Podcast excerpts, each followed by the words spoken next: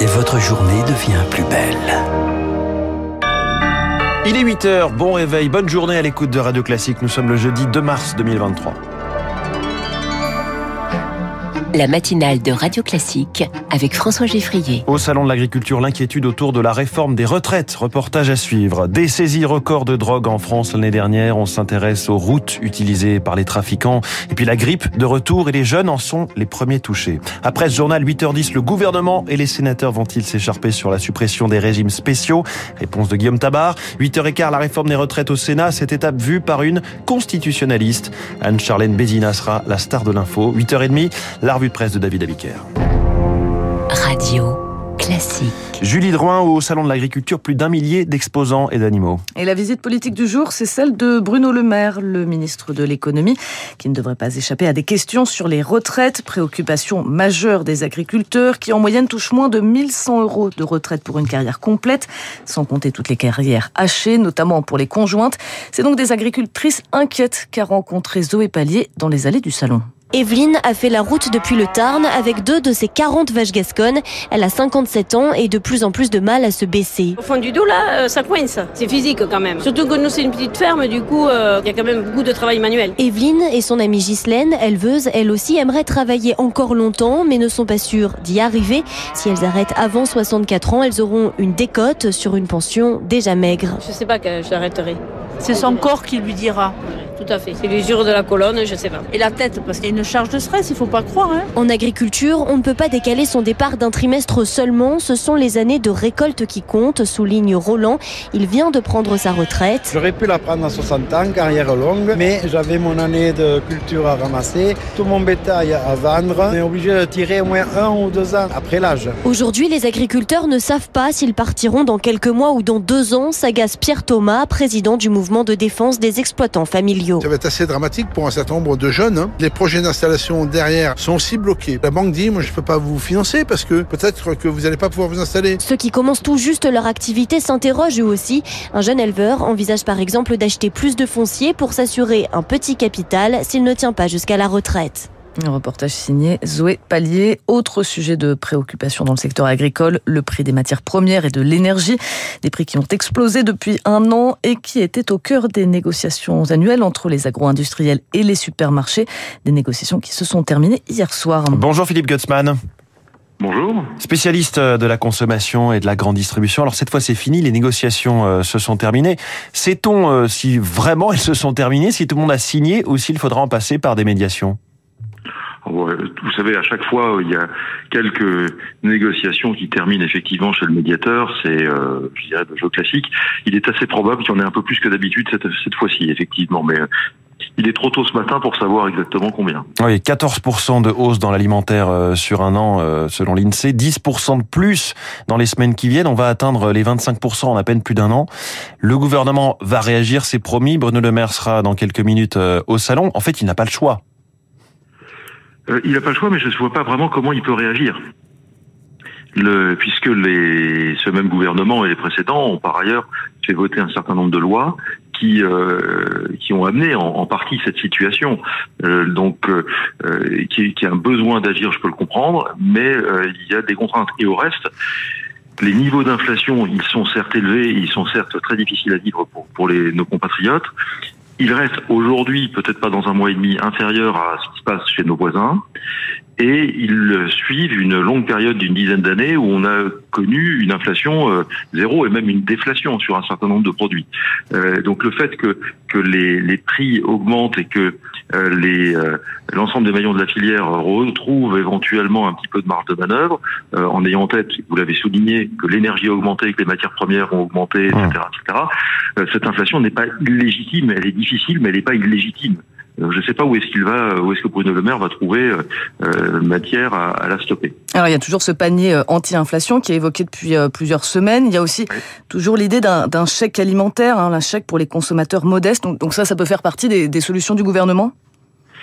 Alors, moi, je, je trouve l'initiative de d'un panier euh, anti-inflation, elle est, elle est intéressante au départ et ça montre que le gouvernement a pris conscience du sujet. Elle n'est pas nouvelle non plus. Hein. Euh, non, elle n'est pas nouvelle. Olivia Grégoire a lancé ça il y a quelque temps déjà.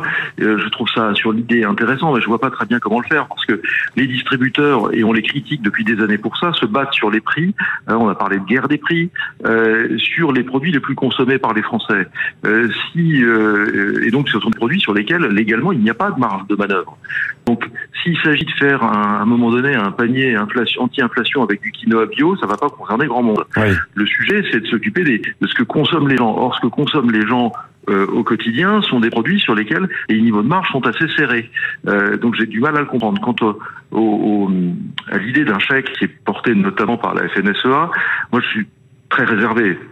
Je comprends là encore la démarche, mais le problème de la filière alimentaire, c'est qu'elle est perfusée de subventions depuis les, politiques agricoles euh, jusqu'aux consommateurs, alors même qu'elle produit globalement des produits qui sont trop chers par rapport à ce que peuvent payer les Français. Il y a sans doute un sujet de faisabilité, hein, puisqu'on évoque un chèque alimentaire qui serait donc euh, comme un chèque vacances, un chèque cadeau, un chèque, euh, un ticket restaurant, qui permettrait de faire ses courses euh, dans un supermarché, mais en achetant spécifiquement peut-être des produits agricoles français, ou alors peut-être des produits bio ou des produits en circuit court. Bah Et donc là, on voit la difficulté technique à mettre en à mettre en œuvre ce genre de, de système. C'est technique, c'est techniquement compliqué, mais euh, d'abord sur les produits français, vous pourriez avoir des problèmes de, de concurrence euh, par rapport à l'Union européenne.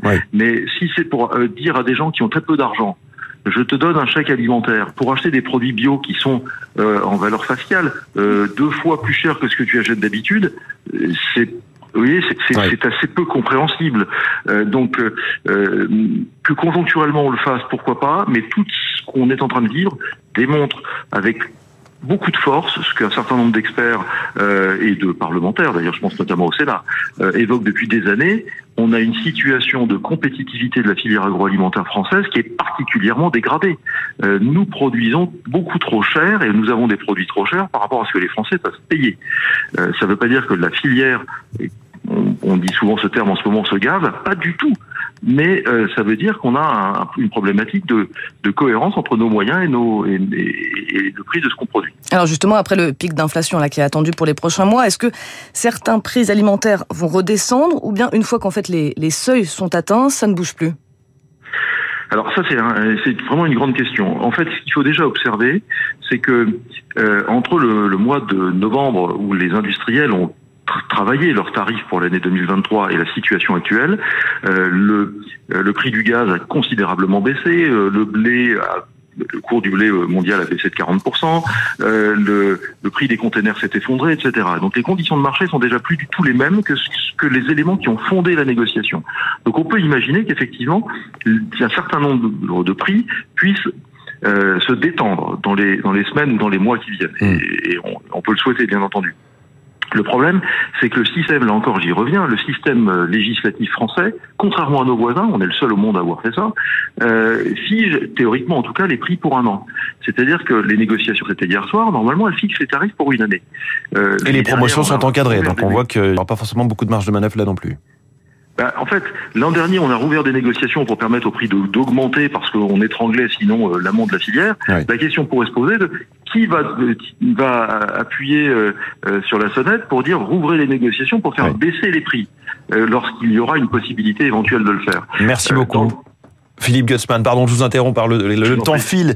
Merci beaucoup Philippe Gutzmann, invité du journal de 8h. Très bonne journée. Il est 8h08. Julie Drouin, plus de 150 tonnes de drogue saisies en France l'année dernière, un niveau record. Le cannabis représente à lui seul 80% des saisies. Cette drogue qui arrive principalement par voie maritime, au port du Havre en particulier.